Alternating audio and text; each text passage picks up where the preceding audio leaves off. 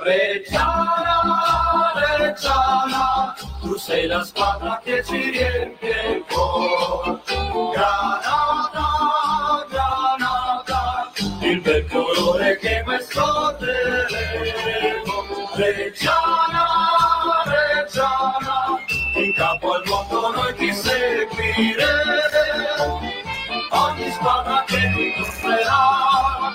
Dovrà lottare per fermare il tuo valore. E dal pallone un calcio potrà dare anche chi sta sempre a guardare. Ogni momento si risentirà. Il nostro Titikurà Reggiana, Reggiana lo stadio vuole tanti tanti gol.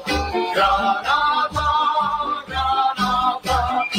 fatevi sotto per trovare Reggiana, Reggiana per tutti noi tu devi gareggiare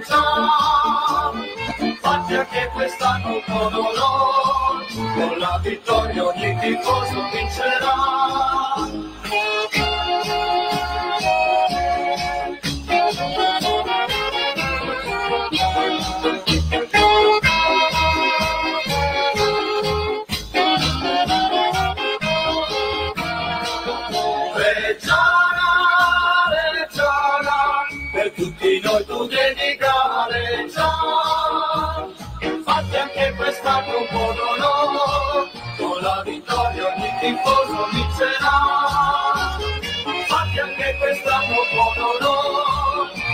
vittoria ogni tifoso vincerà.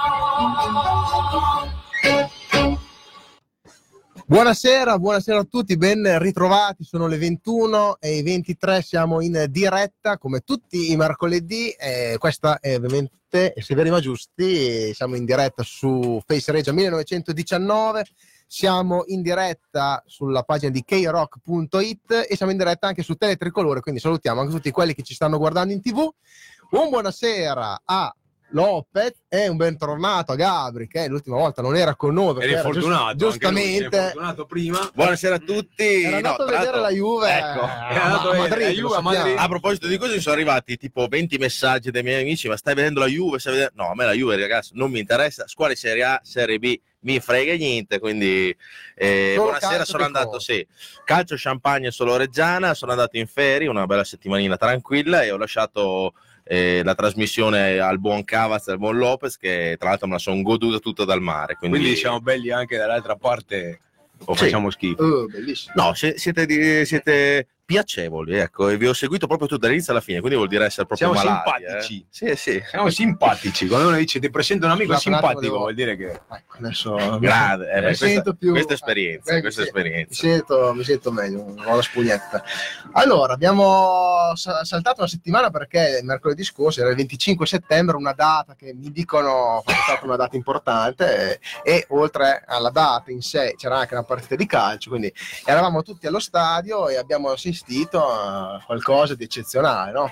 Sì, e tra l'altro segnatelo proprio nel calendario perché secondo me è la prima o la seconda volta nella storia della Reggiana dove una partita dove bisogna vincere per l'evento, per eh, la, la giornata bellissima che è stata, per eh, il tutto, Sì. è stata vinta. E infatti erano più o Sono- meno 25 anni che non capitava. erano 100 anni che non capitava. Infatti, per, Certe cose capitano una volta ogni 100 anni, te- tanti personaggi anche in tribuna che portano un po' di C'era- c'erano tutti, c'erano Prodi, Sì. c'erano assessori. Io, io li chiamerei a questo punto ormai tutte le partite perché eh, hanno portato bene, quindi speriamo tornino tutte le partite, non fra cent'anni se ci saranno, se ci saranno ancora. No, tra l'altro c'erano un sacco di ex giocatori della Reggiana a cui io ho avuto eh, l'onore insomma, di, di- di citarli mentre entravano in campo.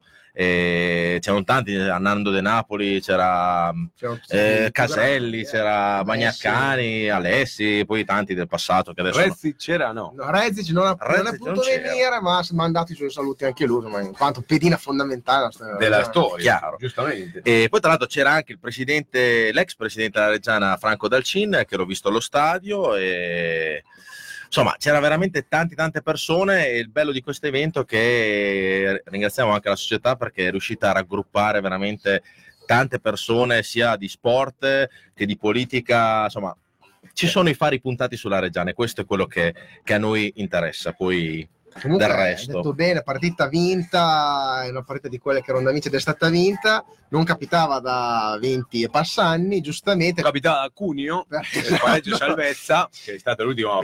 però in, in casa effettivamente non succedeva tanto.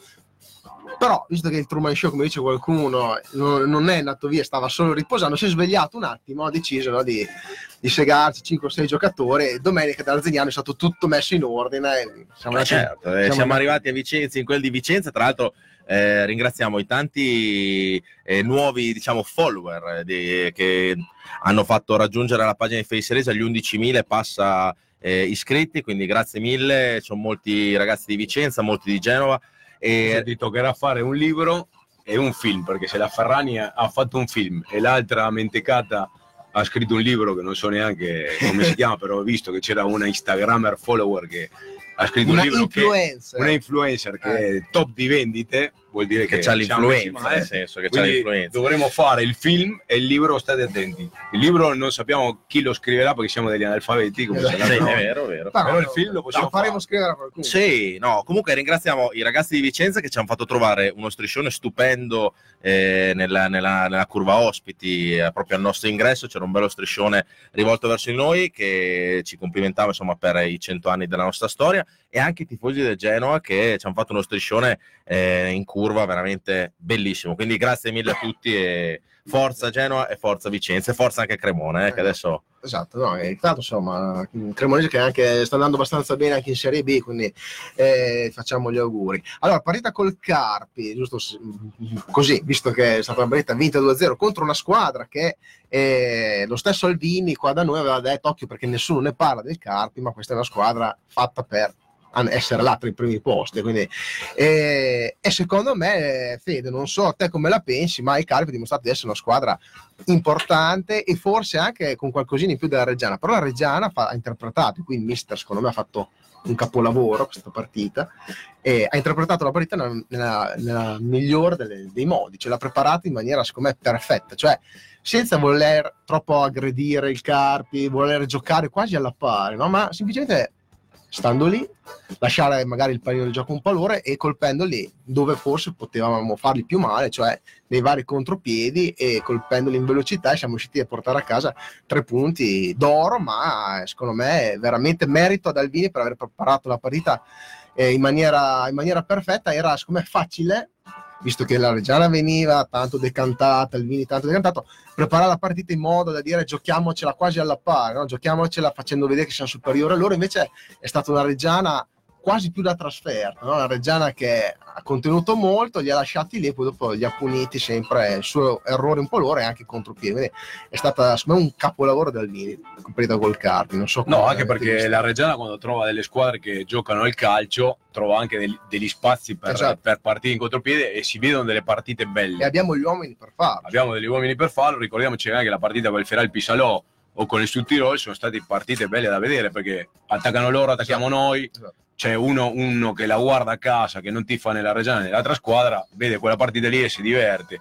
Facciamo un po' di fatica quando troviamo delle squadre tipo Arsignano o Fano che si mettono in 10, 11 dietro, dietro la linea del pallone, cercano di difendere da non prenderle e lì siamo un po' che se, non, se riusciamo a sbloccare la partita bene, se no facciamo, facciamo un po' fatica. Però ho fatto un capolavoro tattico anche perché dopo il vantaggio secondo tempo, come si chiama Fofana, quel ragazzo, il 27 del Carpi a centrocampo che prendeva tutti i palloni, gli ha messo specie davanti, Esatto. è sparito, del, cioè il 27 non ha toccato più un pallone, è sparito il Carpi.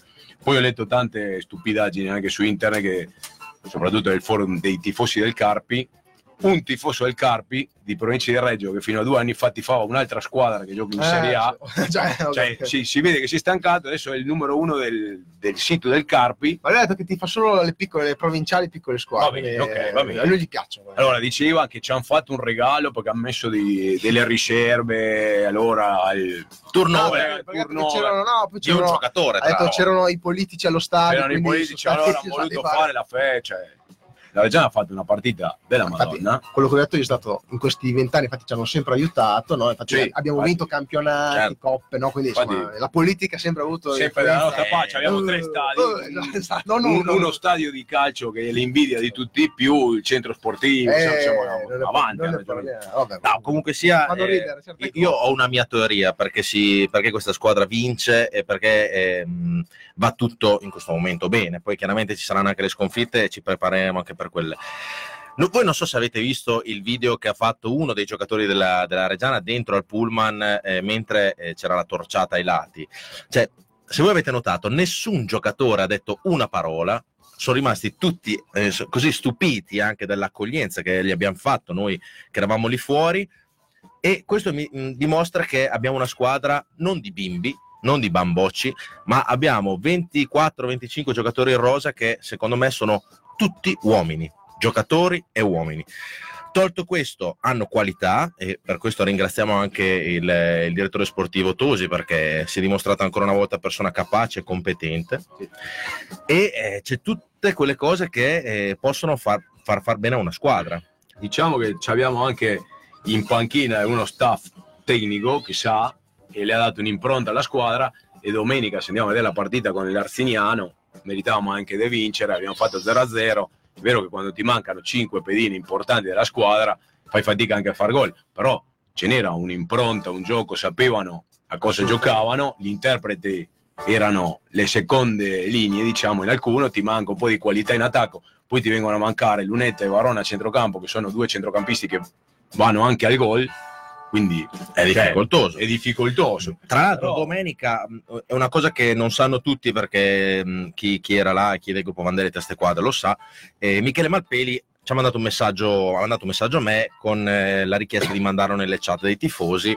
eh, un messaggio che chiedeva di cantare ancora di più e di sostenere ancora di più la squadra perché proprio la partita che era in divenire il pomeriggio c'erano molte assenze, ma i giocatori che sono entrati dentro, da come ha scritto lui il messaggio, eh, state pur sicuri che ci metteranno l'anima e vorranno vincere la partita.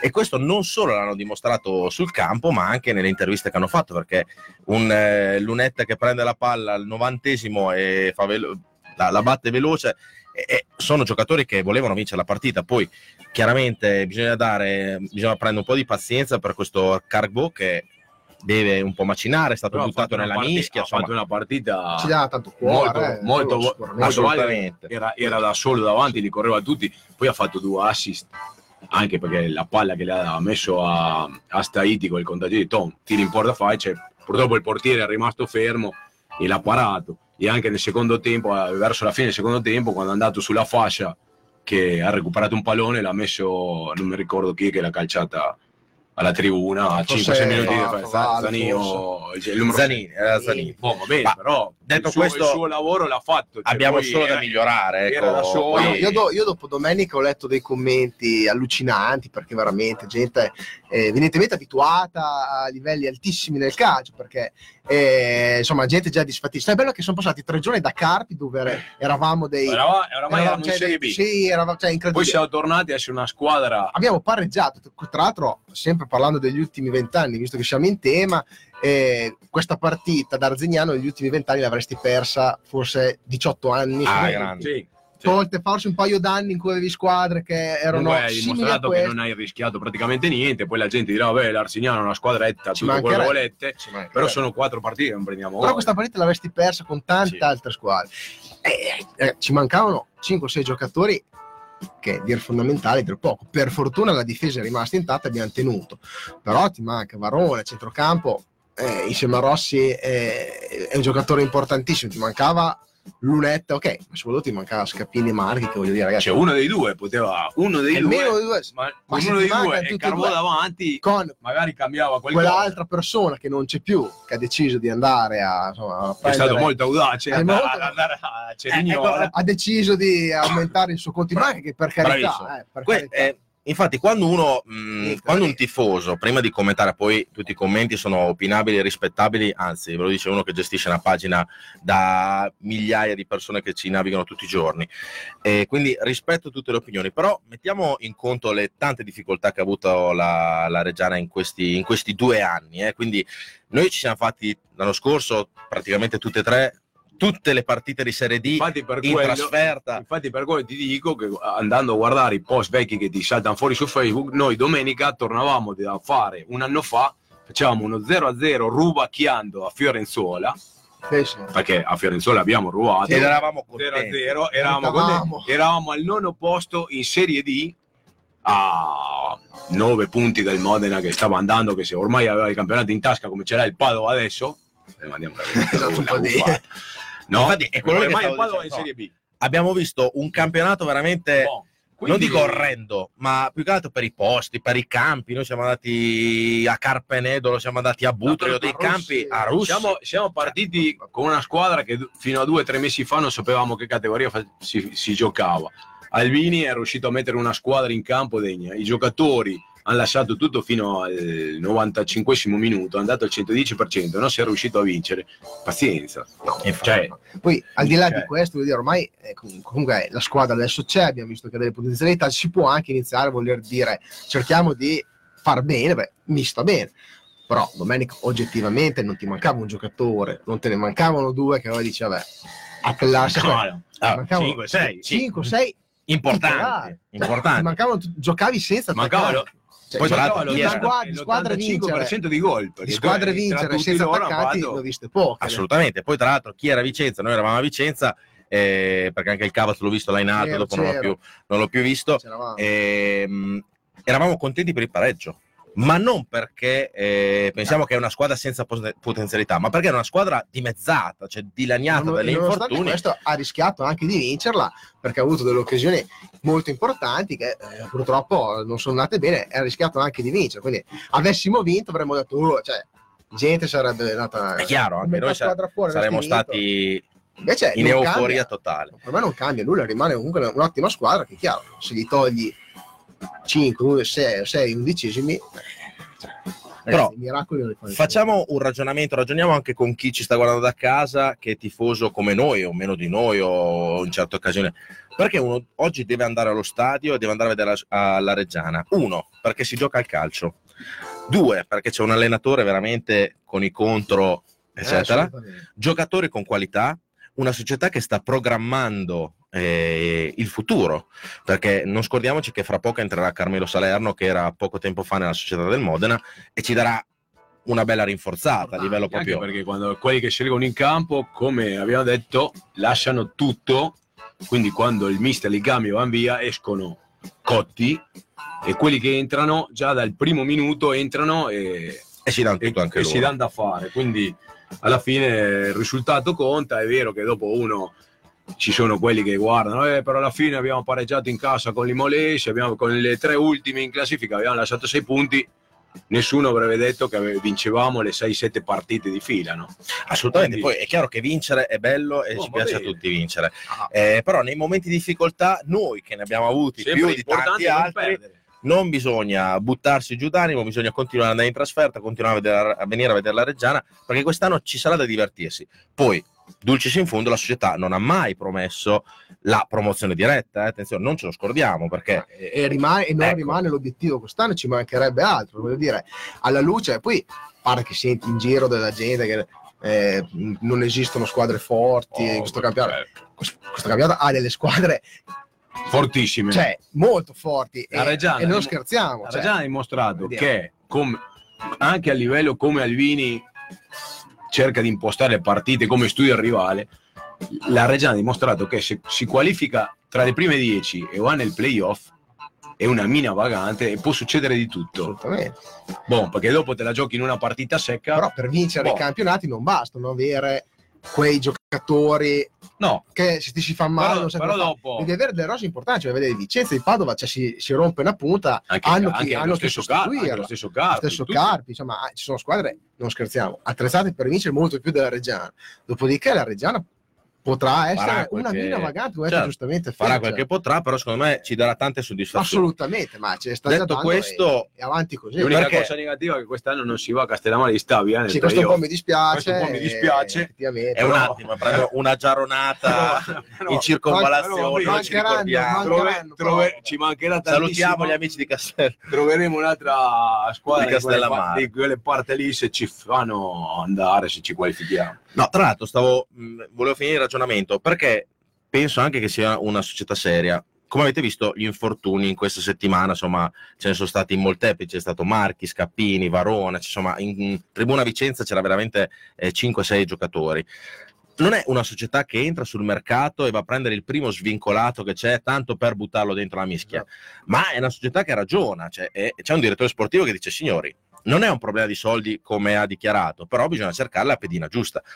Questo dimostra anche il fatto che il signor Rodriguez, che io non ho niente eh, per, eh, da, da dire su Rodriguez, però insomma ha messo in difficoltà non poco, eh, sia la società che la squadra, ma soprattutto la squadra, che non volendo andare in difficoltà ancora di più e quindi distruggendo un gruppo che secondo me è un gruppo bello formato, e sono tutti compatti, hanno detto vuoi andare da un'altra parte perché ti piace più, cioè, più il sole, ha prendi più bene. soldi, vai.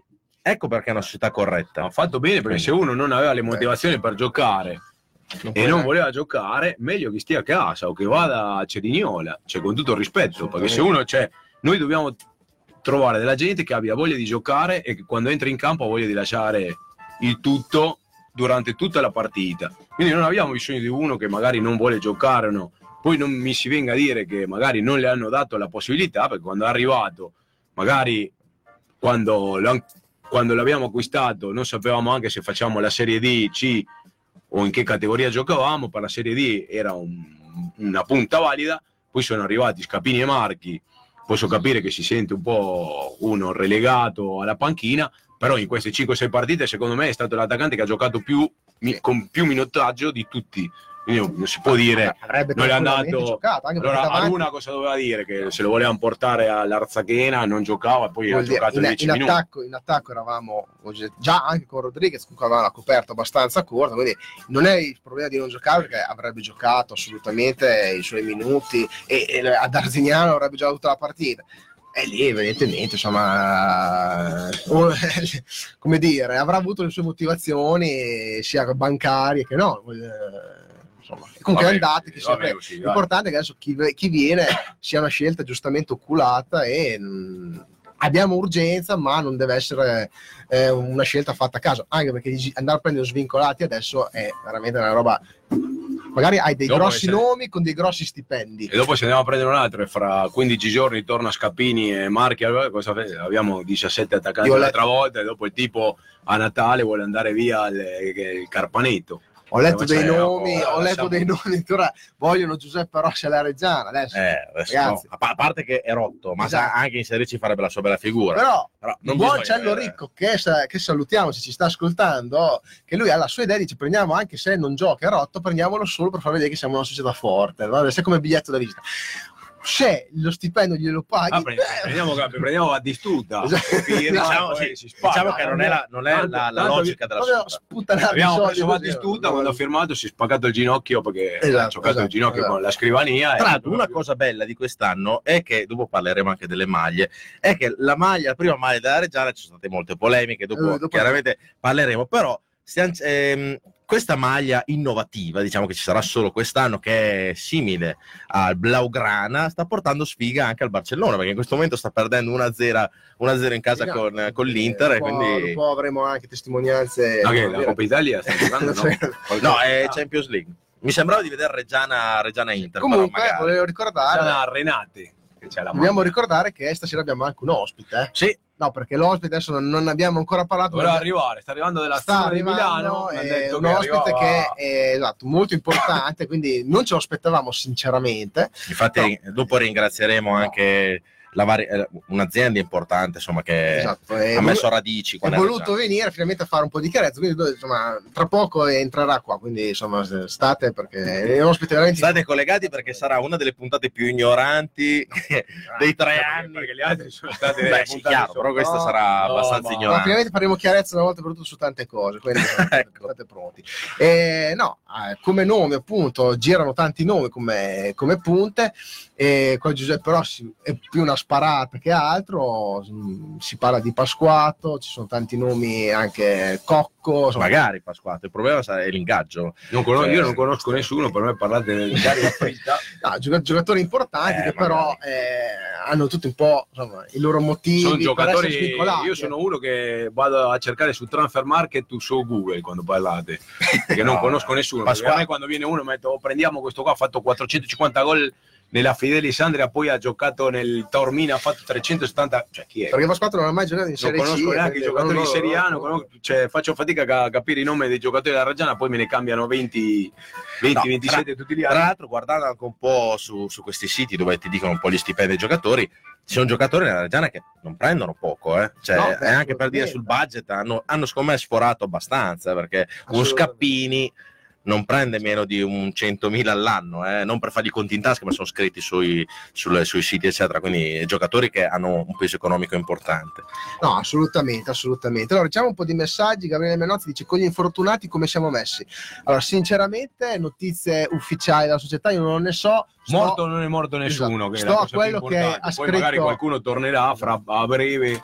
Ho letto che Del Bue oggi sulla pagina ha scritto e che ha parlato. eh, E eh, dovrebbe tutto essere meno grave del previsto. Già da domenica, forse, forse dovrebbe esserci, oltre a Varone, che era quasi certo, eh, anche forse Marchi e eh, Scappini, forse da- dalla Trestina, cioè dalla partita dopo. Comunque, se le cose sembrano forse meno gravi del previsto, questo è quello che però ha scritto Del Bue oggi. Per il resto, notizie ufficiali, io non ne so se non se Sì, sapete anche voi. io so queste notizie qua, insomma c'è un, un buon recupero di Varone, di, di Marchi, si spera, eh, anche se io non andrei a fare le cose velocemente, perché No, sa- no, sono esatto, esatto. due personaggi che ci serviranno per tutto il campionato e poi vedremo, staremo un po' alla finestra del mercato così se il Bontosi ci farà qualche regalo. Insomma. Assolutamente. E poi dopo Brassa Arvasi dice buonasera ragazzi, Alessandro Olmi ci saluta, Marco Ferrari dice dai e Lopez, Gabriele Menozzi Olmi ti saluta Cilloni, quindi messaggi Salutano fra di loro. Ci Guarda, salutano. Mai è Adesso siamo in una chat eh, personali. eh. personali, È tipo però lì chat c'è- roulette esatto, qua, chat no? Qua si conoscono. Luca De Crescenti dice ciao Gabri, ciao ragazzi, Eh, Andrea Cognati dice comunque una cosa l'abbiamo capita di Carbo il colpo di testa non è il suo forte, questo eh, le ha sbagliato. As- as- L'ha Io direi di aspettiamo, ragazzi, aspettiamo perché le prime partite casomai sono... diventa buono anche lì. lo so. Casomai farà tutti i gol di testa Esatto. e andremo a riprendere questi messaggi qua, ma magari, il giorno magari. scuola calcio da dove caro da Sierra Leone. da Serra Leona è il giorno, No, che, hanno iniziato, è il giorno che gli, inse- gli hanno insegnato il colpo di testa lui aveva la febbre e non è andato Eh, esatto. quindi adesso speriamo che Alvini imparerà. Po- imparerà- povero, povero Augustus, li povero Augustus. eh, insegnerà. dice, "Guarda, devi mettere la testa così di fronte colpire Esatto. e Luca, Luca Matteo dice erano anni che a Reggio non si vedeva giocare a calcio e, che, e con giocatori con le palle e siamo, siamo d'accordo, l'abbiamo detto anche noi. Eh, Brasarvasi Rodriguez scritto con le due S a forma di dollaro, quindi messaggio abbastanza chiaro. Eh, buona fortuna a Giuseppe Iaquinta che ha debuttato domenica, tra l'altro raccontava l'altra sera, ho sentito che è stato chiamato a mezzogiorno di andare perché anche la società fino all'ultimo non sapeva chi giocava, chi non poteva giocare. L'hanno chiamato all'ultimo, alla domenica, ha detto vieni a Vicenza perché c'è bisogno. Così, cioè, Eh, Noi tra l'altro magari lui doveva uscire Abbiamo chiamato anche- eh, ha detto "Oh, cosa stai facendo sto andando sto uscendo con la mia ragazza no vieni molla tutto molla tutto e vieni subito. Tra l'altro abbiamo chiamato anche in queste settimane il papà, eh, il grande Iaquinta, e speriamo di averlo qua come ospite nelle prossime e l'ultimo che settimane. ha fatto così un certo David in Argentina giocava nel Platense aveva 16 anni momento io storico. sono, eh, momento questo- storico sono andato a vedere Platense Gimnasia de Grima La Plata l'hanno tirato via dalla primavera perché in Argentina prima gioca la primavera e poi gioca la prima squadra perché si era infortunato i due una situazione come quella della Reggiana domenica no? si sono fatti male i due attaccanti mancava uno tieni quel ragazzino lì l'hanno tolto l'hanno fatto giocare la gente, i tifosi del Platense, grandissimi intenditori di calcio, lo fischiavano, corri, dati da fare, un ragazzo da 16 anni, si chiamava David Trezeguet. E via. E ha Poi, ha, poi poi ha qualcuno- fatto la sua carriera, qualcuno che l'avrà Sì. offeso lì si avrà voluto mangiare i gomiti. Poi se qualche gol dopo in giro. Perché no, speriamo che a quinta Faccia la faccia, faccia la stessa fine o almeno che vinca qualcosa con la Reggiana. Massimo, Massimo Magnanici sono contentissimo della nostra Mataregia però che sfortuna un attaccante è voluto andare via e due titolari infortunati nello stesso tempo eh, purtroppo sì Michael Selmi dice ciao ragazzi non me l'aspettavo di essere secondo in classifica tanta roba comunque Lopez di rigore che ha dato a Carpi che ne dici? Cioè, se secondo in la- classifica nella, nelle- nella zecca risultato forse No, secondo me secondo in classifica, ah proprio dice nella classifica ah, generale. Sì, a pari il- punti. io ho inteso Reggiano che non pensavo- gli piacerebbe essere secondo in Allora, classifica. che nella- cosa ne penso arrivare? Cioè, ci stiamo con Valerio di Roma che si era sposato, è venuto, era con Italia in giro, ci siamo scambiati durante la partita due o tre messaggi tramite WhatsApp, no? E lui mi scrive: Ma l'arbitro è un demente. E io le ho scritto: sono eh, questo è il tipico arbitro che in qualsiasi momento ti fischia un rigore contro per cercare di indirizzare la partita. Quando la partita era 1-0 e lui cosa ha fatto? Al novantesimo minuto ha voluto fare il fenomeno per dimostrare che aveva alle palle di fischiare un rigore davanti a 8.000 persone e ha fischiato un rigore che non c'era assolutamente perché Aruna passato via il pallone e questo è peggio del rigore che hanno dato a Siena perché a Eh, mi Siena viene in mente Bob.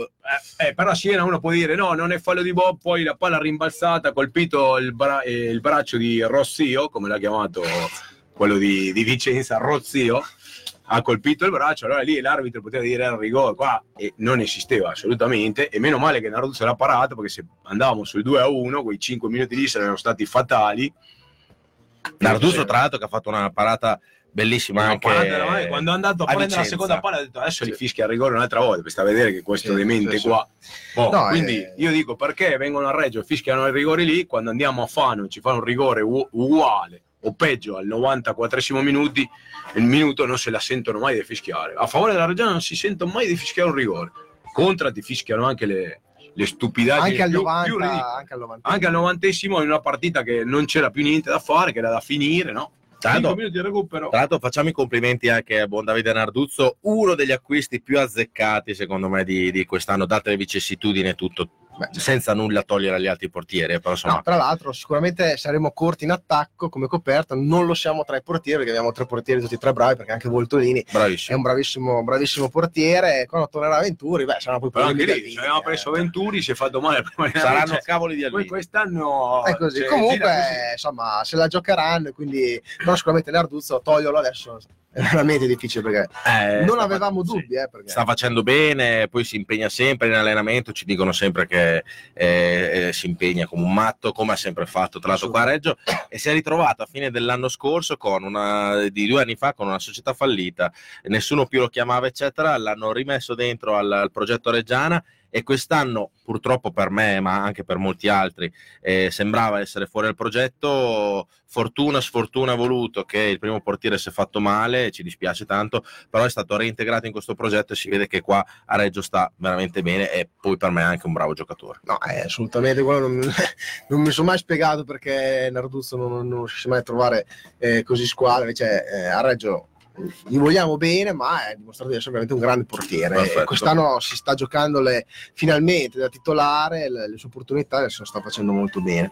Andrea Cognati dice: Io prenderei Pasquato da far giocare sulla tre quarti, così da liberare Staiti per il suo ruolo naturale a centrocampo, così che eh, in mezzo Alvini possa avere più alternative, anche perché Alvini avrebbe già voluto giocare con Rodriguez, Zitro Scappini e Marchi. Con Pasquato faremmo un upgrade. Sicuramente Pasquato è un giocatore Eh, importante. andate a vedere quanto prende Pasquato nei, nei vari siti, eccetera. Cioè, si parla di cifre importanti. Un giocatore che ha sempre giocato in Serie B, Pescara, eccetera.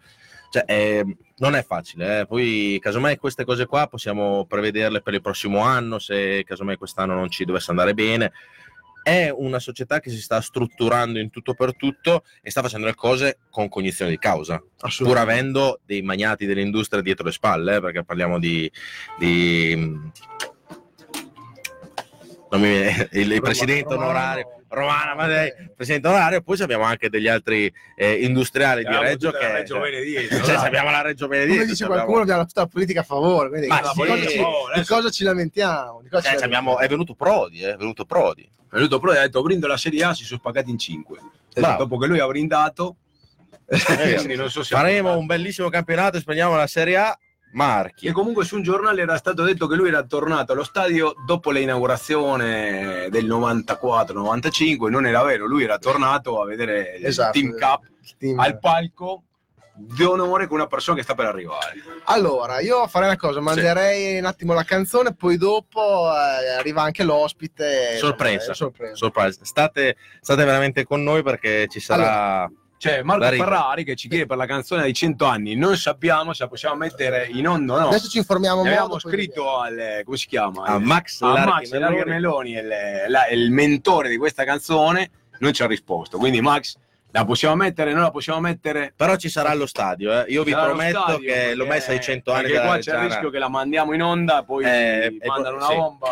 Allora, mandiamo però, a proposito di Max, mandiamo comunque una sua canzone, no? Quindi, insomma, non lo, non lo lasciamo dimenticare, come abbiamo detto. Ricordiamo che se avete dei gruppi eh, della zona, comunque, insomma, dei gruppi emergenti che volete farci sentire la vostra musica, basta che non siate eh, sotto case discografiche tipo la Warner, eh, insomma, cose- siete, fa- fate musica indipendente, tutto quanto, volete farci ascoltare la vostra musica, ce la mandate e noi ve la passiamo senza problemi, visto che insomma dobbiamo fare così, altrimenti Zuckerberg ci... insomma, Ci bloccherebbe Ci la blocca. diretta. Sì. Allora, Fede, la canzone che abbiamo scelto questa sera da far ascoltare Sempre dei Wallbacks, dei Bowbacks, si chiama Res.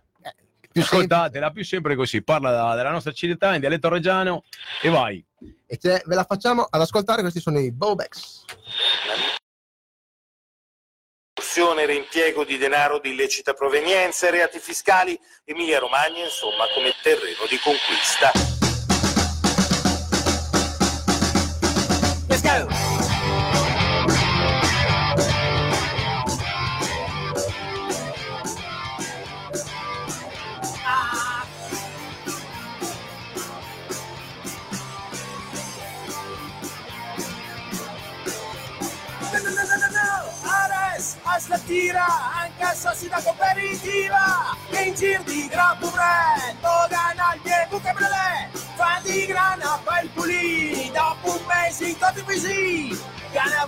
Voi non partigian, moglia vot parler lo stran, scappa, via da res,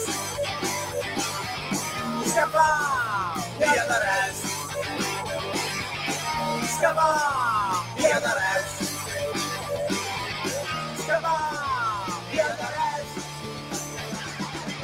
Davanti alla scuola, tutta il mamia per la scuola, e stiamo in non su cross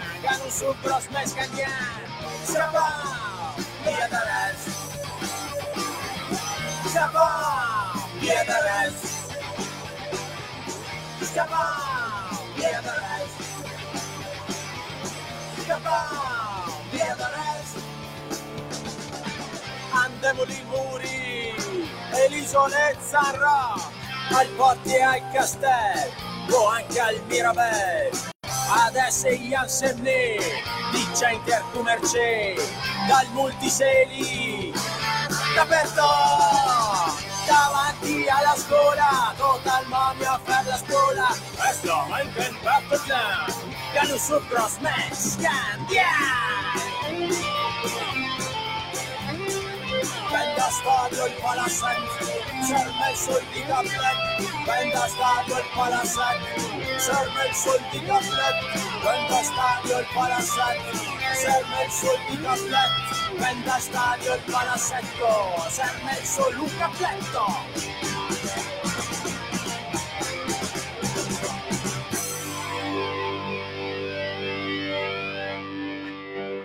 Venda Allora, tornati, Alla tornati fine in abbiamo diretta. venduto tutto, hai visto? Eh? La canzone lo dice chiarissimo. Sì. A Reggio abbiamo venduto lo stadio, lo- il palazzetto, c'è rimasto solo un cappelletto. Sì, che adesso tra l'altro diventerà di pollo, eh, preparatevi perché già a Sì. Bologna c'è già la polemica giustamente perché vogliono fare i tortellini eh, con il pollo, quindi insomma i cappelletti Beh, noi continuiamo a mangiare normali. alla grande, alla grande e bisogna continuare a mangiarli così. Allora, siamo rientrati con in studio, Vado a prendere- abbiamo vado a prendere Sì, vai a l'ospite. prendere l'ospite, abbiamo un ospite che è un super Final- tifoso della Reggiana, Finalmente. finalmente il, il buon Olmi. Buonasera, buonasera Aveva a fatto tutti, finta buonasera, buonasera essere- e soprattutto Parma merda, buonasera. Ecco, ecco, Oh, grazie. siamo partiti già. Eh, Siamo partiti già bene. Noi cerchiamo di essere delle persone Corrette? Corrette. invece- Beh, corretto, scusa, se uno da Parma se non sentisse da me una cosa del genere si offenderebbe, vuol dire che non le penso. No, no, No, giustamente, giustamente, anche perché loro dicono la stessa cosa.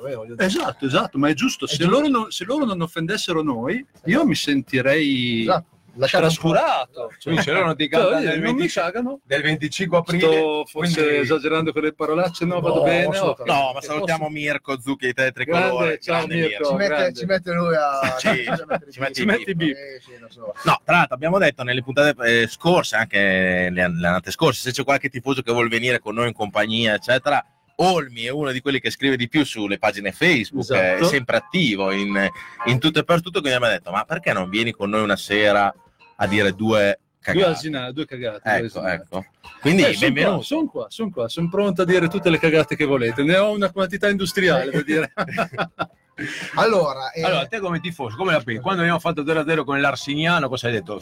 Io- Io, l'abbonamento, io, tutti a ho, lavorare io ho letto sui social delle cose che secondo me la gente sta male, cioè secondo me, secondo me non- il cervello è un optional per certe persone perché non è possibile, cioè siamo secondi in classifica. Voi avete detto due cose prima giustissime, abbiamo una squadra che per adesso sembra fatta da uomini perché io quando ho visto, sono andato mercoledì allo stadio col Carpi, ho visto l'accoglienza che gli hanno fatto, le torce, tutto quanto, la carica che c'era già, ho detto, boh, qua perdiamo, qua, qua perdiamo. Invece, invece questi qua, non- se ci fossero stati in randaggio si avrebbero perso, sicuro. Come Forse- hanno fatto? Come hanno fatto in quella partita che non voglio neanche nominare, c'è stata una partita? No, No, no, no, no. Io non, non- non mi ricordo nessuna Mai- partita. mai giocata quella Mai partita. giocata quella partita lì. Invece questi qua hanno, hanno giocato con, come dicono a Napoli, con una cazzimma.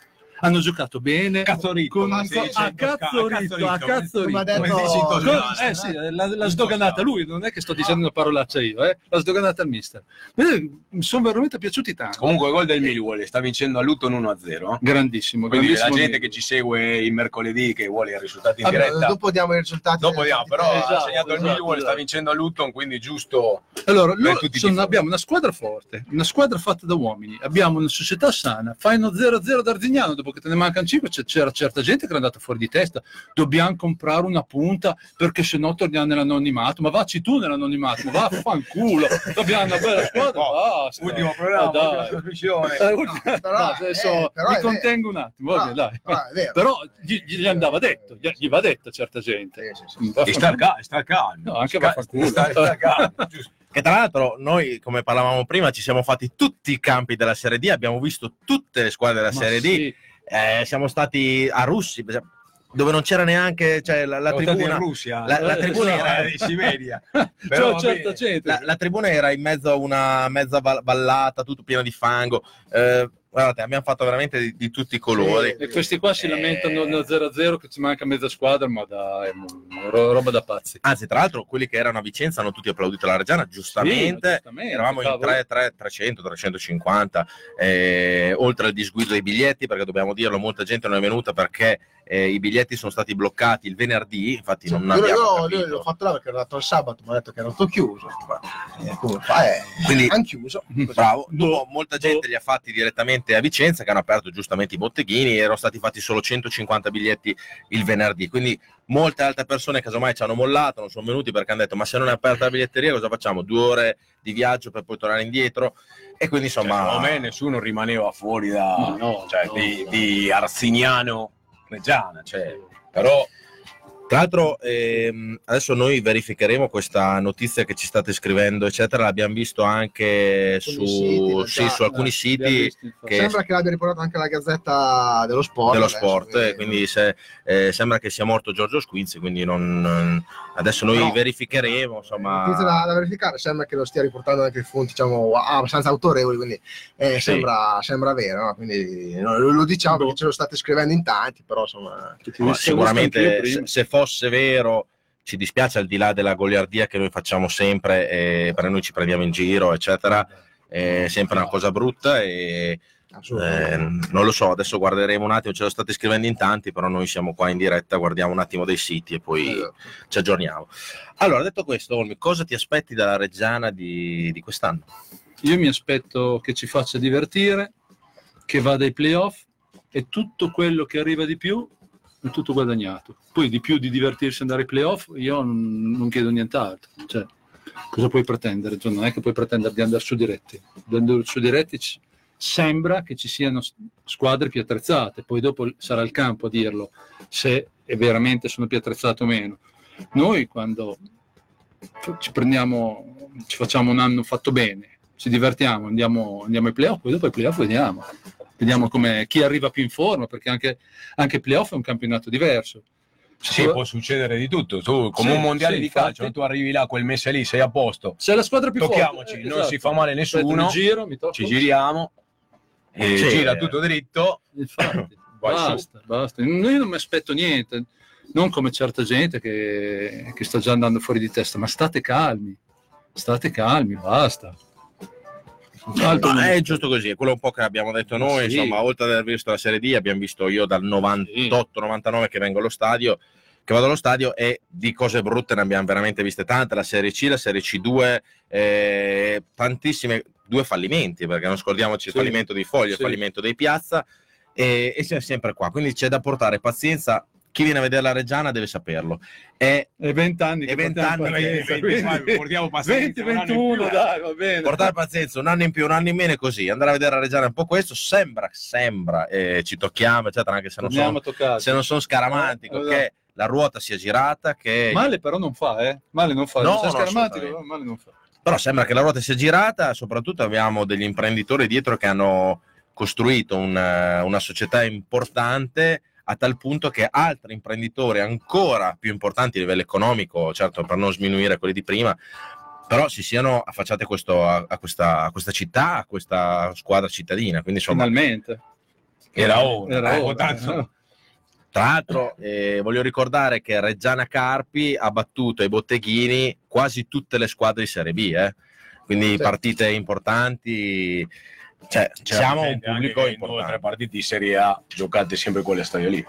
Sì. Perché se andiamo a vedere quella, due quella anche del sabato due. sera, cioè la gente, se tu vedevi il colpo d'occhio degli stiti e la curva sud, cioè diciamo che Ormai, è, tutto diverso. Sì, sì, ormai sì, ci, sì. siamo, ci siamo abituati, lo sappiamo. Però con questa notizia, con la notizia che è arrivata, io sto, sto calmo, volevo dire però sto calmo. No, stiamo- eh, stasera infatti. stiamo, stiamo, stiamo buoni. Però una domanda bisogna fartela perché non tutti lo sanno, adesso tutti lo sapranno che tu vivi in zone. E nemiche. Eh? Dove- Vivo al di là del secchio. Ecco, ma al di là del secchio non basta, al di là del Eh, secchio. lo so, bisogna essere più precisi. Esatto, bisogna essere più precisi in zone che. Cioè, tu, eh, tu paradossalmente un- abiti più vicino dello stadio loro che dal nostro. Esatto, esatto. esatto.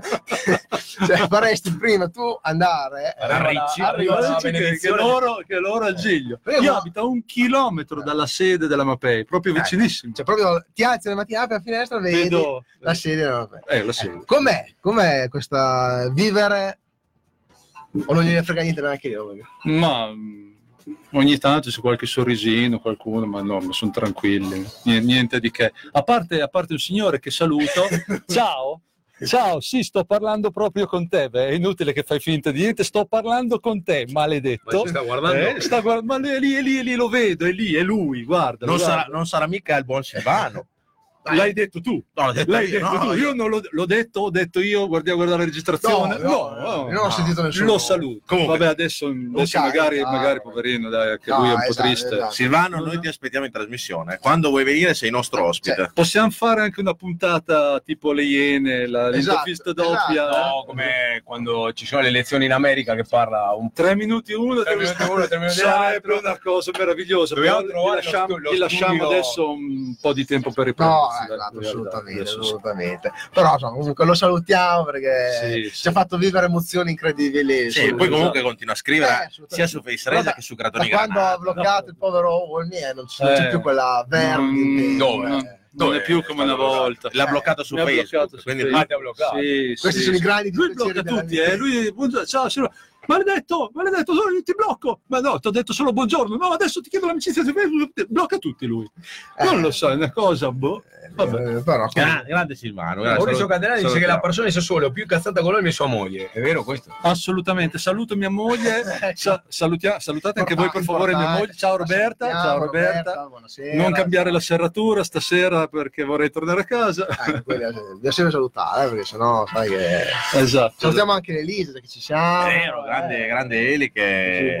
Fede, Salutiamo tutti. tranquillo. Sì, sì, sì. Anche i miei figli, salutiamo mia figlia Chiara che hanno detto papà per favore stai calmo, era disperato. Sì, mia eh. figlia era- Ti- si vergogna come una, come una Sì, ladra. Ti vedeva già in Sì, arresto. sì, sì, sì, sì, Beh, l'ha- l'ha visto uscire perché c'era una gag però l'abbiamo lasciata stare l'ha visto Sì. uscire con una tuta da Eh, una maschera. me- mezzi bianchini una maschera ha detto papà ma dove vai e ha detto vado da qui Salutiamo anche il radio Somari. ci sta guardando, si è appena svegliato Pio Yang, ci sta guardando, ha esultato perché il 25 aprile ha pareggiato 0-0 con il Hanoi e si è qualificato fuori casa. Fuori in casa, casa, in, fuori casa a, a noi avevamo fatto la settimana scorsa 2-2 ha fatto beh, 0 gol in 0 al, al Pioian Stadium e Grande, si è qualificato grande, per la 25 finale della FA Cup 25 aprile. qua. è il 25 Eh, aprile niente ci stanno scrivendo in molti che sembra che sia, che sia la verità di, di Squinzi quindi Vabbè, comunque, insomma, l'abbiamo detto bene. Allora, parliamo di calcio, perché ci chiedono chi arriva là davanti? Eh, i nomi. davanti arriverà il Padova, il Vicenza eh, l'Imolese. Limonera- eh, il Carpi, No, secondo me l'Arzignano tu, noi- l'artigiano soprattutto. abbiamo un video dell'Imolese che metteremo a fine campionato. È un pronostico eh, però aspettiamo perché i, i video belli li dobbiamo mettere noi difensori già a fine dell'anno anche un po' per riprenderci insomma delle, delle cose che ogni tanto ci dicono su di noi eh, quindi Forse, forse, forse Sai che forse ho capito, però non lo so. Ma, hai capito anche te Ma eh? forse, forse, forse. Vagamente. Eh, No, forse intendevano come punto, là davanti inteso come attaccanti. no? E beh, i nomi li abbiamo detti prima che girano, Pasquato, e- magari Bobo Vieri. magari, magari anche magari Giuseppe Rossi. La moglie. No, La, la moglie, esatto. non lo so, però io starei molto attento a non... credo che hanno già cambiato la serratura a Sassuolo Eh. eh, un No, disastro. quindi- È arrivato di far vedere.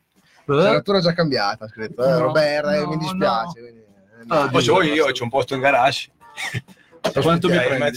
no, ti- a te, per te gratis Oh, va bene, dai. Allora, da quello che mm, ci hanno detto in settimana, eh, sembra che siano molto interessati a Giallo e Suliman, Sulaman, Ah, Suliman. Suliman, Eh, eh, squadra, squadra Cuneo, Cuneo eh, nazionalità del Gambia, altezza 1,90, peso 80 Cuneo, kg. Cuneo, Cuneo, mi ricordo Attaccante. qualcosa. Cos'è Cuneo? vagamente. Sarebbe il secondo, Cos'è che gam- ricordo? sarebbe- sarebbe il secondo gambiano dopo Bob che indossa la maglia della Reggiana. Ecco, speriamo che... Insomma, Eh, attaccante destro 1,90, una bella bestia, comunque è una ragazza del culo. L'altro è Giulio Camarlinghi, eh, è un 99, Non ne 1,78, conosco punta centrale. eh, sì, C'è sono uno con un cognome più girano. facile, no? no? No, esatto. Questi sono Giuseppe Rossi, io volevo Giuseppe Rossi perché un cognome corto. Però eh, io eh, starei anche molto attento. Mm, è vero che qualcuno dobbiamo prendere per forza, però occhio anche a gennaio, qualcosa per gennaio lo terrei perché secondo me ci possono essere dei, dei bei regali anche a gennaio. no? Quindi E la Befana può eh, portare- potrei portare qualcuno di, di capace, magari che non se la sta vivendo proprio bene, bene in questo momento in Serie Mauri. Cardi, magari che non si trova a Parigi. Qualcuno che è ultimo in Serie B, Eh, eh, che tornerebbe a Reggio Però io la moglie qua non la voglio, a rovinare lo spogliatoio No. della Reggiana. No, Ma può venire in, Esatto. in tribuna. Può- no, può venire anche qua, tra l'altro. Sì, sì. Poi in trasmissione, vieni, la facciamo parlare. Roberta, sto scherzando. Ciao. dopo tiki-taka la facciamo venire anche Eh, ma deve avrebbe da Cioè, non solo hanno cambiato la serratura, hanno lasciato la borsa del Eh, benzinaio. esatto, esatto, Devi esatto. passare e fai in Ehi. fretta perché sennò Se no, sparisce anche quello. Serve un vice Scappini, ci dicono Incio Mark, che salutiamo, dice ci, si sapeva già da settembre, effettivamente un vero sostituto di Scappini ci manca, potrebbe essere un'idea, però a questo punto manca anche una seconda punta, perché con, Sì. con Rodriguez eh, Diciamo ci che- vuole una scelta azzeccata. eh. Bravissimo, ci vuole una scelta ponderata. Intanto, mh, visto che sappiamo già che molto probabilmente il buon Marchi, il buon Barone ritorneranno a essere dei nostri domenica, se tutto va come deve andare. Non bisogna fare una scelta affrettata perché una scelta affrettata rischia veramente di, di- di rovinare anche un po' eh, il tutto. Eh, sicuramente se saremo nei- nelle, nelle prime 3, 4, 5 posizioni del campionato a gennaio, ci sarà qualcuno che tirerà fuori il portafoglio bene. eh. Sì, Quindi perché a quel punto vuol dire che stai dimostrando qualcosa di importante e a quel punto è giusto anche poi provarci, no? Eh, al Sì, di là del progetto, del progetto triennale, due biennale, quadriennale, se sei lì a quel Se punto sei lì ci eh, provi. è giusto provarci fino in fondo, quindi sarebbe cosa buona. In ogni caso, eh, speriamo arrivi una- un giocatore adesso perlomeno qua, non dico pronto per giocare, perché se si è svincolato di tanto, però almeno a posto fisicamente. Poi Fisicamente ci- sarebbe già che ci, fa, che ci faccia tre, tre partite già- che si infortuni esatto, dopo un mese. no, non è scontato. non è una cosa di questi temi non è così No. scontato. Comunque io vorrei vedere eh, in attacco, visto che Scappini mancherà per due settimane circa, più o meno, un bel marchi eh, Cargbo, eh, Se perché volete chiama l'Animal Lopez dell'Atlanta, il nome dell'Atlanta che si chiama l'Animal Lopez, ha fatto 6 gol in 5 Tuo partite. parente? No, no, No. perché Lopez siamo come i Rossi in Italia.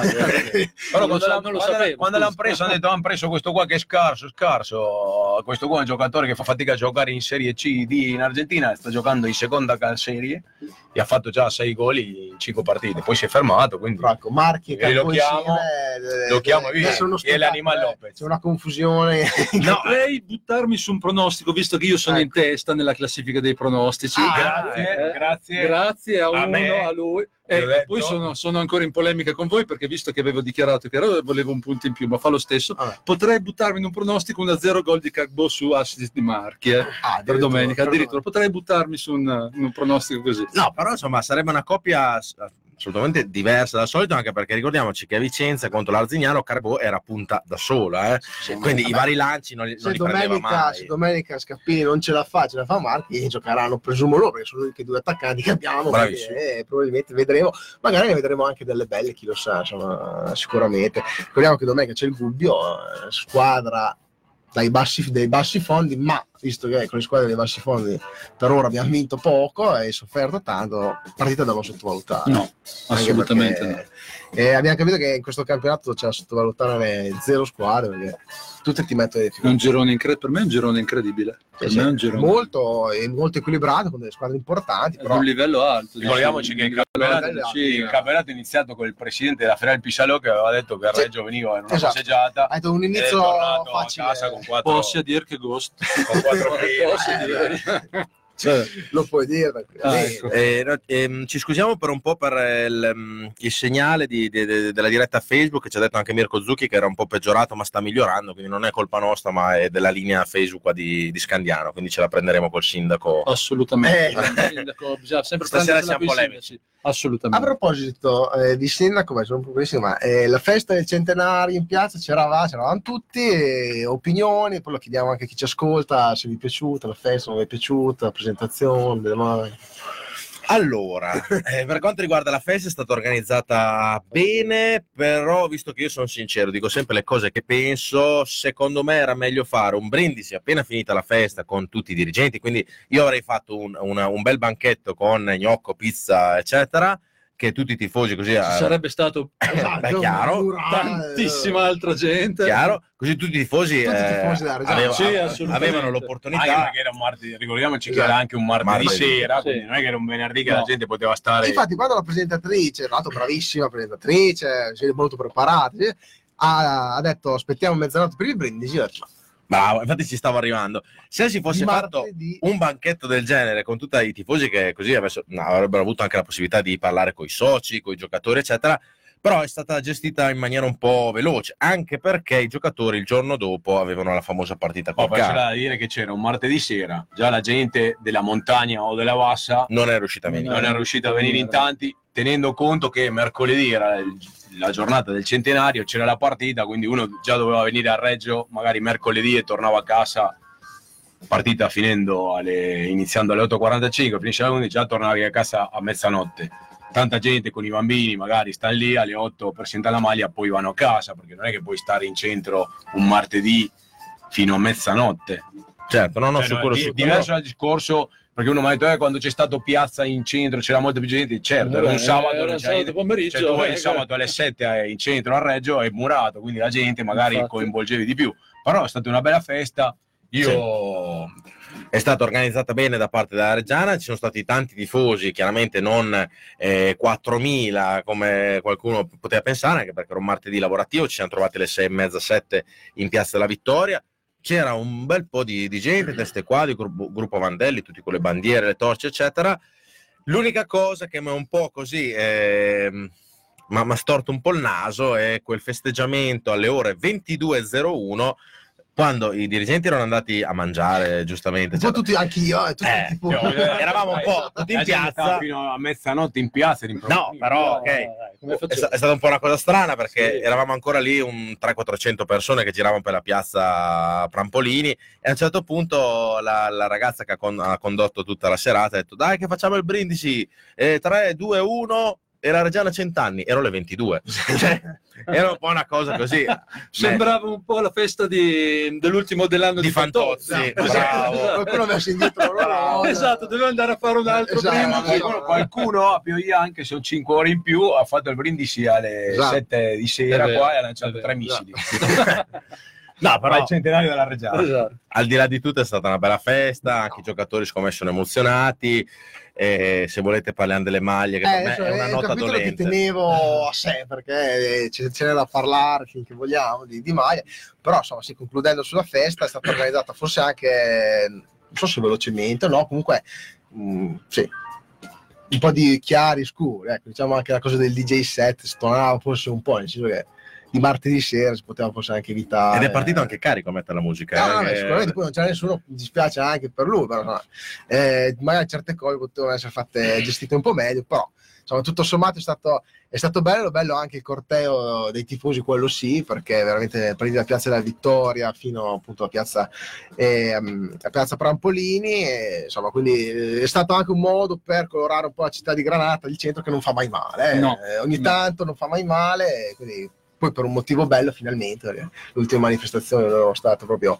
eh, Sembra per che ci sia motivi- stato qualcuno che ha bevuto da dire con qualcun altro. Sì, ma vabbè, ma Sì, ma è successo niente, fa lo sennò stesso, dopo... eh. No, così. allora. Però c'è la gente che Curiosità. deve imparare a stare al mondo. Ma sì, e Ma gliel'hanno non- insegnato, mi sembra che gliel'abbiano gliel'hanno insegnato. Sì, diciamo, dovrebbero- forse l'ha capito. Dovrebbero, Ah, boh, dovrebbero boh. capire. L'importante è questo, è che voglio No, dire, tra l'altro, Si può sempre sbagliare. Sì, assolutamente, ma imparare. quando uno gli insegnano così le cose, secondo me è sempre una bella cosa. Eh, eh, sicuramente l'ha capito. No, no? Tra l'altro c'era anche il sindaco, che molti non l'hanno visto, hanno detto non c'era il sindaco, eccetera. C'era il sindaco perché ha presentato la targa. ha passato per la targa, ha detto non parlo, ho fatto bene, secondo Quindi- me ha fatto bene. No, è perché- stata bella la scena, però perché ha parlato sull'assessore eh, sul palco, quindi devo dire comunque assolutamente non contestazione, quindi è stata anche rispettata secondo me ed è stato anche giusto così.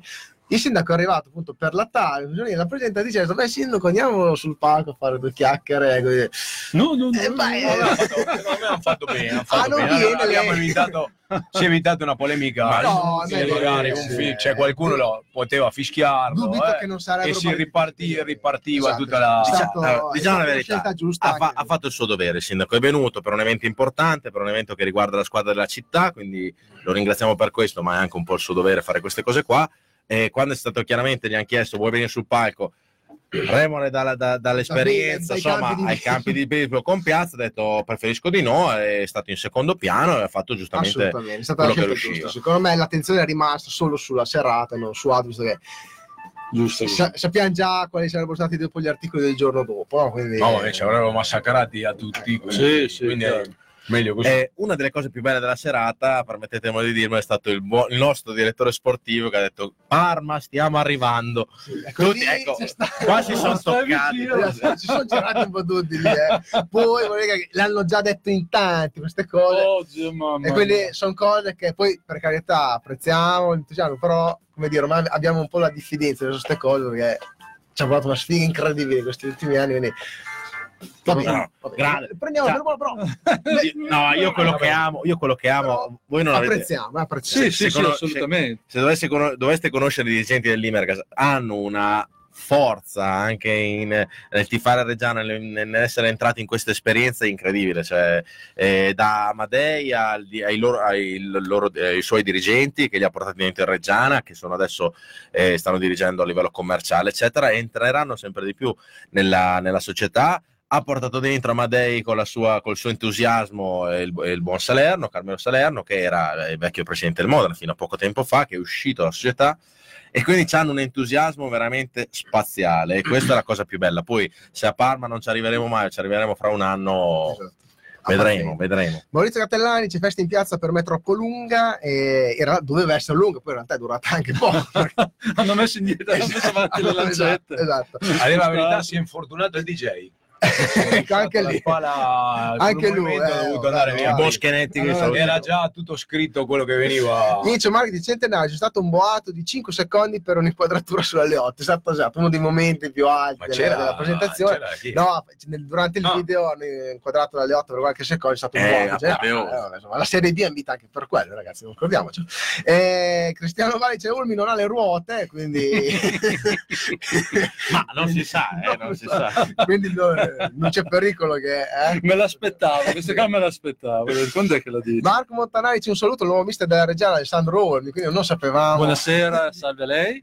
che È lui quello che gli dà tutte le indicazioni. Assolutamente. Il Albini è solo. Cazzo ritto. Cazzo ritto. Gliela- gliel'ha suggerita lui. L'ho suggerito Hanno detto io. di spostarti qua perché non ti si vede. Vieni, Eh, vieni- no, perché vieni un po' più in qua. eh. Ecco. L'ospite non si vede, eh, no, va bene. Ok. E Incio Marici, in quanti si sono toccati quando è stato urlato Parma, stiamo arrivando, c'è stato un tocca tocca generale. Sì, sì, anch'io L'abbiamo- adesso. L'abbiamo appena detto. No, io ero di fianco a Lusetti e, e io con lui ci siamo guardati e mi ha detto ma chi è che ha dato da bere a tutte queste persone? Perché c'era un'euforia Sì, sì, sì, bellissima. eh, Forse quindi- il brindisi l'avevamo già fatto loro prima. Eh, no? sì. Può essere, può essere. Andrea Fani dice anche la musica ad ogni ospite si poteva tenere più bassa, quindi sì, ogni volta partiva magari la musica invece che far No, la prossima volta io darei le cuffie come quella festa lì che vai, ti fai le cuffie, ognuno il si silent, Esatto. Ognuno si spara- Esatto, spara la volume come gli pare. Vedete, come anche un po' succede allo stadio, sarebbe sempre meglio sentire il- la cura e i cori piuttosto che la musica che è. Però ormai la moda è così, no? Poi ormai, Ormai il te mondo è che questo. Gabri ci sei dentro, lo sai meglio. Eh, lo, no, ormai lo puoi spiegare anche te come funziona la cosa. La musica eh, No, la, ecco. vo- la vogliono. Ti- cioè. eh, bravo, ti prendo anche questa tua cosa che hai detto per alla- allacciarmi al discorso musica allo stadio. Allora, sapete tutti che io adesso con altri ragazzi stiamo mm, dando una mano a Reggiana in maniera gratuita a fare lo speaker, a mettere la musica allo stadio. La musica allo stadio che viene nel riscaldamento e prima del riscaldamento è scelta completamente in toto dai giocatori. Quindi noi non c'entriamo niente con la musica. Noi Non scrivete che volete un pezzo di Gigi D'Alessio. Esatto, esatto, soprattutto. Io spero che se un giocatore dica No, voglio eh. la canzone di Gilesso, la società si opponga. perché- Comunque- Che lo venda, che lo venda, Sì, no, che la esatto, società non lo venda. fuori rosa, via, fuori rosa una canzone cubana e l'abbiamo dato via perché Può voleva essere, Gigi può essere, può Può essere, essere. può Ma ha essere. detto che era il riscaldamento dell'audace No. Il Gigi. Bello uguale. No, io sono rimasto troppo. Quando è andato via Rodrigo, secondo me lui avrebbe avuto spazio. Poi avevo, avevo anche chiesto ad, ad Alvini se poteva giocare come trequartista, che Esatto. secondo me, che secondo me sarebbe stata una figata clamorosa lui come trequartista, perché secondo me ci stava la grande, avrebbe, avuto- avrebbe, avrebbe giocato, avrebbe avuto spazio. È andato via. È andato via per prendere due soldi in più adesso. Se lui avesse fatto un campionato in Serie C, secondo me in una squadra d'alto livello, fatto bene, quest'altro anno ne prendeva di più, ci avrebbe guadagnato lui. Era un, un investimento che doveva fare su se stesso. Ha guardato l'oggi, io spero che bene. gli auguro tanto bene Da e dove- che a fine anno dove- da- sparisca da dove- l'audacia da e dove- rimanga così con Da, i soldi. da dove proveniva? Da dove proveniva? Anche perché Dimmi, da da Cuba? Portogallo. Da Cuba. Quanti giocatori di calcio oltre a lui conoscevi? Nessuno. Boh. Sì, C'è ci sarà un perché, ci sarà un perché. Ci sarà un perché, ci sarà un perché, No, perché magari fra dieci, Canaveral. Tra l'altro- fra dieci anni vai a chi vuole essere miliardario e la domanda qual è vincere un milione- giocatore? Qual è Qual è giocatore giocatore? cubano che ha giocato in Sbaglieranno Italia? tutti, Eh, sbaglieranno, sbaglieranno tutti perché tutti. nessuno sapeva. Però, tra l'altro, eh, è andato a prendere più soldi. In Serie D molto sono anche promessi. Eh, eh, infatti è quello, infatti è quello. ufficiali, Ma va bene, quindi dai, magari è- è andato. Poi, esatto. Comunque, a parte che No. dicevamo per la musica. Eh sì, allora la, la musica è scelta interamente dalla squadra perché Michele Malpeli ci ha dato a noi il podcast diciamo del- che ha scelto la squadra. L'unica cosa che ci siamo permessi, giustamente, insomma, visto che diamo una mano, di scegliere è la musica all'intro per il preriscaldamento, che abbiamo messo una musica che il, il buon Nicola Bonafini, che saluto della Resto del Carlino, se ne è accorto, che si chiama The Game, è l'entrata del, del- del buon Triple H nel, nel- nel wrestling. E abbiamo messo Questa anche canzone è un'ottima canzone di cantata sia dai Motorhead dei Motorhead, bravissimo. E abbiamo messo alto livello, eh, mamma mia.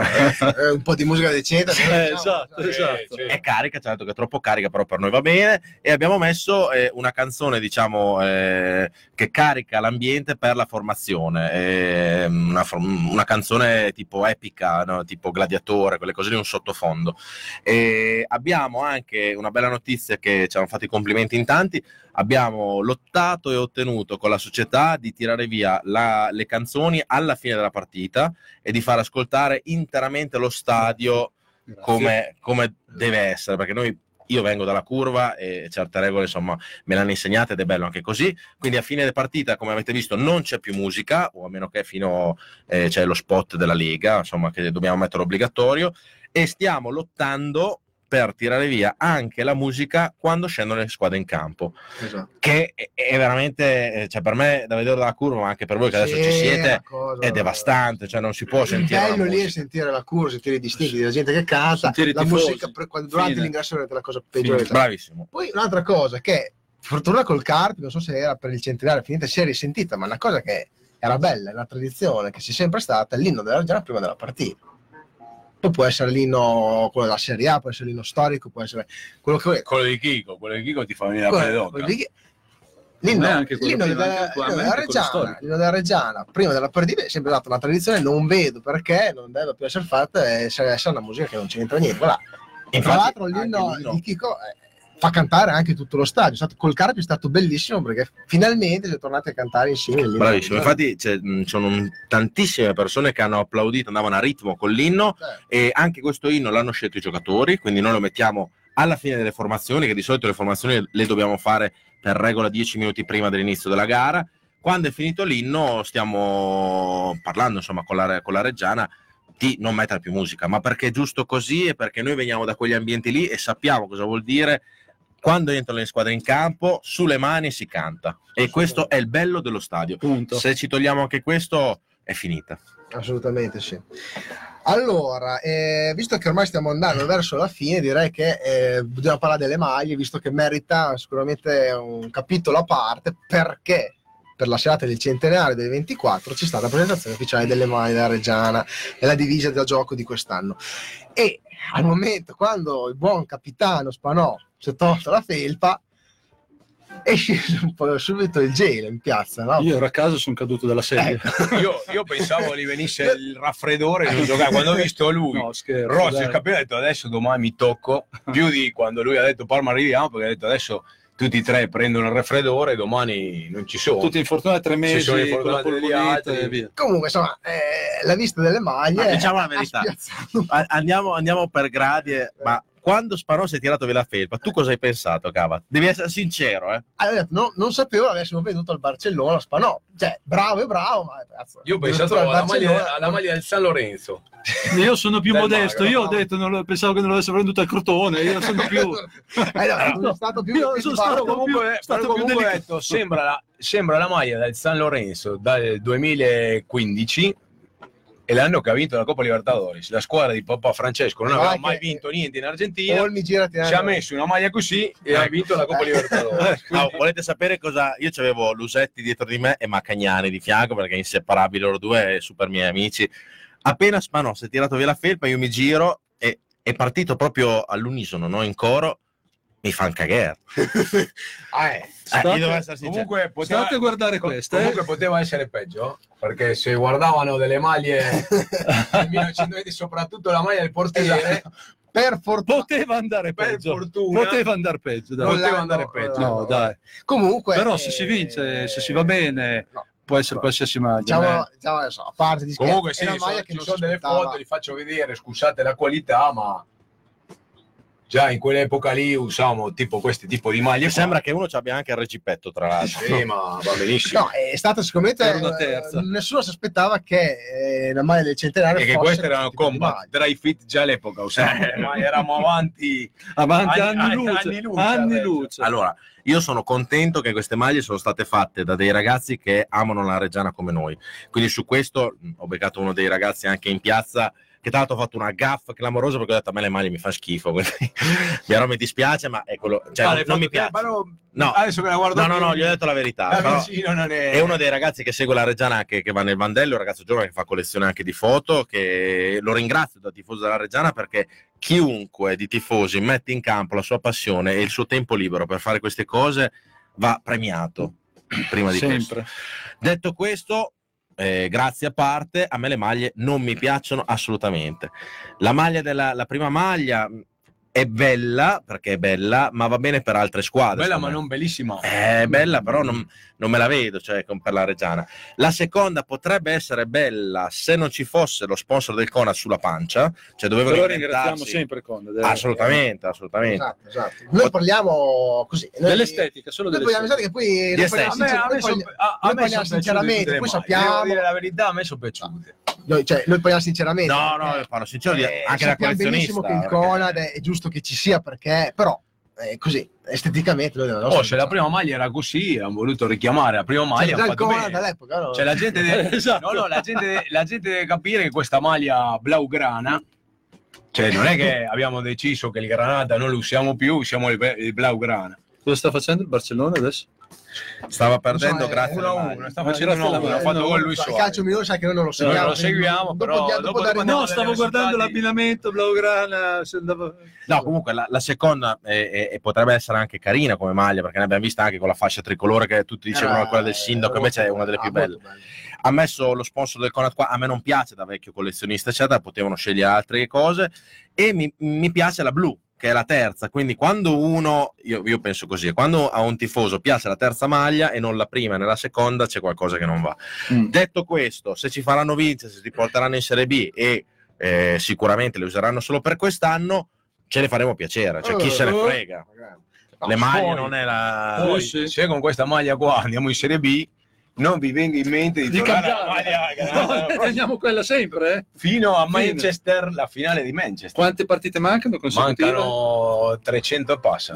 Ci vorrebbe però qua una- 100, No, 100, 150. Ci dai. vorrebbe però qua un display 150 con un conto alla rovescia delle, delle Quante partite mancano alla fine? Perché nonostante aver pareggiato l'Arsiniano siamo a 4 punti del Padova, quello che vuol dire che vincendo anche tutte le partite, se il Padova le vince tutte perderà Le due con le noi, due quindi con noi, passiamo quindi finiremo due punti il- sopra il pareggio di peggiore- Artignano è ininfluente. è sempre sulla Assolutamente. Quindi cosa vi lamentate? No, Un comunque detto, detto questo, noi saremo i primi, anche se non ci piacciono le maglie, a comprarle, andare allo store e dare una mano alla Reggiana. Quindi andate a comprare le maglie perché sono importanti, sono del centenario. Poi chiaramente a livello di estetica possono piacere o non piacere. Sono Beh, sempre maglie della Hanno Regia. fatto una maglia un po' per stupire, ci sono riusciti nel bene e nel male, sì. quindi- e poi comunque è la Anche maglia io- del centenario e andrà comunque venduta. quindi- venduta dappertutto perché gente dell'Inghilterra, della Spagna, della Germania, della Francia, dell'Argentina, quando hanno visto la maglia della Reggiana, volevano prendersi già tutte e tre maglie. eh.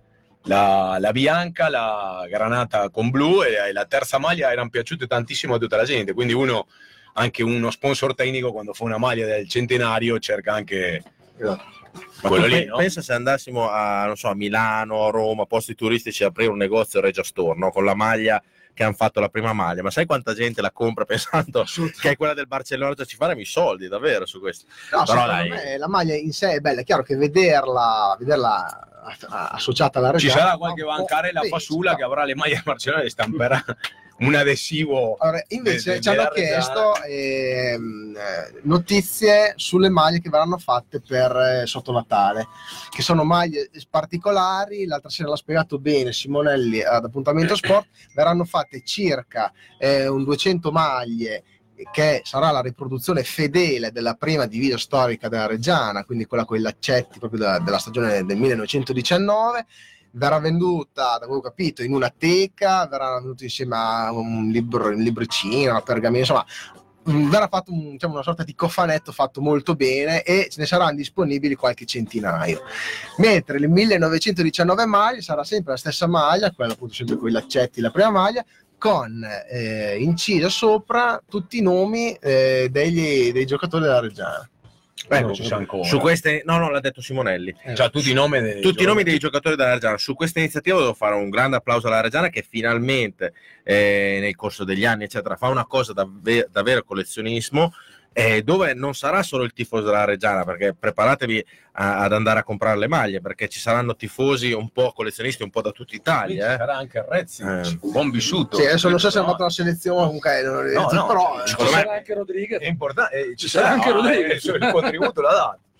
No, comunque adesso sentiremo dalla società e vi informeremo nelle prossime, nelle prossime settimane il da farsi, però sicuramente non, sa- non sono prenotabili da quel che ho capito, giustamente, E, però vedendo anche altri collezionisti che Poi penso che siano che- anche numerate le maglie. che vedendo uno- an- anche altri collezionisti in giro per l'Italia, vedo che molti collezionisti prendono proprio la maglia del centenario di varie squadre. C'è un mio amico di Udine che prende- ha preso quella del Verona, ha preso quella del Vicenza. Ecco, io nel caso magari quando eh, lascerei come farei l'osservatorio di turno e direi la vendita è riservata solo agli abitanti del sono giusto insomma, No, sì. io farei l'apertura allo store come c'è della gente che fa tre giorni di fila per prendersi un paio di scarpe. Quindi io già domani vado allo store. ti metti in tenda la maglia numero uno, non so Vengo quando aprirà. anche, vengo anch'io, mia moglie mi ha chiuso fuori di casa. Eh, là, io sono una tenda che ho comprato per andare il campeggio, ci stanno tre persone, ci stiamo lì dentro. Di fianco, potrebbero, di fianco allo store della Reggiana c'è anche un negozio di scarpe dove la gente veramente fa la quello che ti fila. dico io, infatti Quindi c'è potresti gente fare la fila per la scarpe. fila per scarpe tutto, quando vado lì compro 1918 maglie, lascio solo una, è quello che viene dietro. comunque Eh, ci dicono che la maglia blaugrana è stata scelta per allontanare la sfiga del Giglio e dalla maglia granata quindi può essere Se allontanato funziona, parzialmente la sfiga e la festa Beh. del centenario. Beh, però con tutti gli infortunati adesso che l'abbiamo Diciamo che andata allontanata tutta la bene, sfiga, sì. boh, mm. Diciamo che abbiamo vinto col Carpi, però il rimasuglio del Carpi ci ha portato a 5 infortunati. Esatto, esatto. Poi Giacomo Monacini dice io lo dissi anzitempo il Barça con le strisce così ha fatto il triplete noi al massimo si può fare il doblete ma va bene gli stesso Sì, sì. Eh, neanche il doblete perché la Coppa Italia siamo fuori. esatto, Quindi il primo obiettivo stagionale è stato fallito, Esatto. siamo solo vincere il campionato, però Vabbè, comunque vabbè ci accontenteremo Sì, dire, solo con qualche rimpianto con qualche rimpianto ma ci accontenteremo eh. cioè, se, se vinciamo una cosa non è che ci offendiamo, No, no, carità. No, no, assolutamente, assolutamente. E poi c'è un messaggio per Fede. Però Sì, ma eh, Cimento, eh, un ecco, grandissimo ecco. amico di Rosario, tifoso del Rosario Central, c'è l'unica pecca che- della squadra sbagliata di Rosario. Purtroppo. eh, Poi ci sta, mi saluta, lui è venuto a Reggio, è stato una settimana a casa, fa, ha girato tutto, purtroppo quando è venuto era estate, non c'era calcio, è tornato a casa con la voglia di vedere una partita della Reggiana, però è tornato con della sciarpa e con del materiale, perché sapete benissimo che ogni argentino che viene e passa di Reggio Emilia va via con una maglia, con una sciarpa, va, come si dice, educato. È giusto. E, e quindi un saluto grande che ci guarda di, di Ora, Rosario. ora, Ora, ora. la salutiamo. Io volevo fare anche una domanda al buon Olmi. Intanto ti volevo chiedere di, di salutarci se tu conosci il predicatore reggiano, che mi dicono che sei un po' una figura come il Papa, no? che sei vicino Sia- all'altissimo. sia la- sia la- adesso lo- ma adesso sembra che ce ne sia uno nuovo. Adesso, Eh, il adesso- buon Caronte Granata. Eh, ce ne sia uno nuovo, esatto. Salutiamo. Che già salutiamo, arriva il messaggio del predicatore che dice salutiamo Albi, Dio la benedica, sempre in trasferita. Sempre Anche lei sempre in trasferita Sempre, perché sempre. abita a Ah, Sassuolo, Sassuolo, più in Quindi- trasferta di me. più in trasferta di lei, giustamente.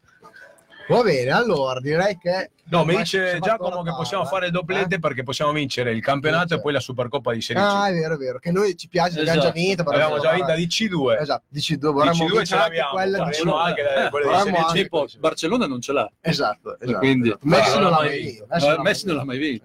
Il Barcellona non ha mai vinto su Tirol E a Cuneo non E mai. Esatto. Comunque, allora, ma siamo arrivati alla fine. L'ora tarda. Ricordiamo che domenica si gioca. Sì, si gioca a Reggiana, sì, Reggiana Gubbio. Alle Finalmente 3 si giocherà No. alle 15. Mi raccomando, venite Eh. tutti. Eh, credo che sia già attiva la prevendita per quanto riguarda la Reggiana Calcio per tutti i settori dello Fate stadio. l'abbonamento. Cioè, ormai, ormai la tireranno fino a Eh, Natale. sì. poi- no, in teoria si, si chiuderà ufficialmente il 6. Il sabato. Il sabato 5, il sabato 5 dovrebbe chiudersi definitivamente. Se volete andare a fare l'abbonamento dovete andare in sede, quindi non più allo store o nella, nella banca San Gemignano, eccetera, ma bisogna andare in sede. Andate a fare l'abbonamento perché se dopo la Reggiana per Reggiana Modena mette il biglietto a 20 euro in curva non bisogna lamentarsi. Eh. No, Questo- esatto. Neanche della fila, c'è gente che se la mette, faccio la fila, fare L'unica cosa- dire che era stato detto che era sbagliata la politica dei prezzi tutto, e c'erano 8.000 persone allo stadio, eh, anche con i prezzi sbagliati, la se festa centenario, perché alla fine è un bello L'unica spettacolo. cosa che mi sentirei invece di suggerire alla società e che poteva essere fatta secondo me anche per il centenario è quella di magari cercare di eh, fare qualche iniziativa nelle scuole, tra i giovani. Con le calcio, sì. Quindi Cioè, avete su- 99 anni per Esatto. pensare al il prossimo bicentenario. E non organizzarsi perché- per tempo. visto che, Vi stiamo monitorando la situazione, eh, Esatto, vi vi faremo teniamo sapere- d'occhio. visto che qualcuno- no contestiamo il 2119 esatto, nel 2019 qualcuno vicino, noi, qualcuno vicino a noi eh, lo ha fatto in modo anche abbastanza pesante, no? fastidioso, Eh, fastidioso, forse- molto diciamo fastidioso. anche fastidioso. Beh, io direi che secondo me, eh, se vogliamo alzare i, prezzi dei biglietti va bene, però cerchiamo di motivare i giovani. Magari nelle scuole cerchiamo di, perché nelle scuole, soprattutto tra i giovanissimi, veramente parlare di Reggiana è difficile, eh, perché purtroppo ci sono altre vie, Però io ci visto, sono le grandi squadre ho noi visto, dobbiamo visto tanti sopravvivere e ragazzi del così. Foliano, li saluto tutto perché guardano anche la trasmissione, che li ho visti allo stadio per il centenario, urlavano come dei pazzi, saltellavano. con le Li ho visto, le ho detto, avete visto la differenza tra venire a quello stadio lì e vedere una partita di Serie C e ah, l'altro non esiste. Che Ma Eh, si ma- mangia ma- ma popcorn, basta quindi quando te dice eh. un ragazzo Sì, sì, sì. Cioè, non tu serve sei- tanto, basta, basta far vedere poi come sono le cose, però per farlo vedere bisogna che vengano. Quindi iniziative tra i giovani, soprattutto nelle scuole, secondo me andrebbero fatte. È stato fatto comunque anche in passato ed è una cosa che insomma, la società deve tenere presente e rifare. Poi per Altre il società resto- lo fanno martellando, noi Esatto. lo facciamo sporadicamente. esatto. Bisogna cominciare a martellare anche noi. Allora, di- diciamo che eh, Simonelli e compagni hanno chiamato più di 100 società a livello calcistico eh, di Reggio per il centenario. Sulle scuole non so se è stata fatta qualcosa, credo di no, perché comunque avevano tanto da Ah, fare. certo, ci mancherà, Speriamo che lo facciano più avanti. una Una critica che devo fare alla società sono stati il prezzo, il caro prezzo dei biglietti il giorno della partita, anche se fino alle 17.59 si poteva acquistare benissimo il biglietto in prevendita, in curva costava 15. C'è da capire anche però che non sono tutti come noi, che sono tifosi matti, che andrebbero anche 50 a euro, Vicenza con Reggia- Arzignano Vicenza 16,50 euro in curva sud, che è tantissimo, ma bisogna in quegli eventi lì bisogna richiamare la gente non per fare cassetto, ma per riempire lo stadio. Quindi i biglietti in curva, secondo me, il mio piccolo parere, sarebbero stati il giusto a 5 euro e in tribuna 10, perché eh, bisogna dare anche un, un piccolo contributo in più per la tribuna perché è coperta. Detto questo, andiamo avanti così, che secondo me stiamo andando bene. Sì, Siamo sì, imbattuti. sì. E eh. prepariamoci perché dopo Gubbio, pensiamo a Gubbio, ma dopo Gubbio, domenica dopo giochiamo in casa ancora e giochiamo Con la. Triestina. Sarà una partita importante anche perché avremo davanti una tifoseria finalmente insomma, importante come quella di Trieste, quindi anche dagli spalti ci sarà un bello spettacolo. Ma soprattutto avremo una partita importante in campo perché la Triestina è partita male, ma eh, come squadra è fatta per star là, eh, davanti, Sì. quindi sta recuperando pian piano. Quindi E nei, nei giorni Eh. scorsi ha confermato l'allenatore, eh, che era molto contestato. No, visto- no, l'ha esonerato, ma- Ah, l'hanno esonerato? Sì, sì, sì, Ah, cioè, L'hanno cambiato anche alla Feralpi, può essere? l'ha cambiato. Non lo so, oggi ho sentito dal grande Franco Tosi che ha detto che avevano esonerato l'allenatore, poi hanno cercato gli altri, nessuno voleva prendere la Trestina, si sono tenuti quelli che.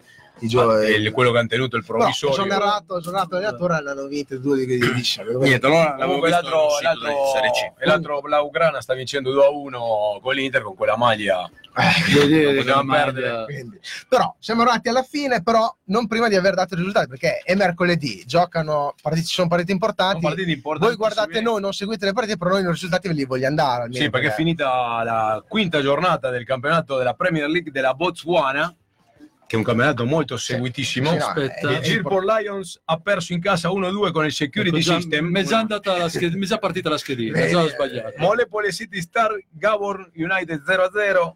E non me l'aspettavo. Not one. No, ha perso in casa con il Botswana Railway Highlanders, Highlanders 1-0.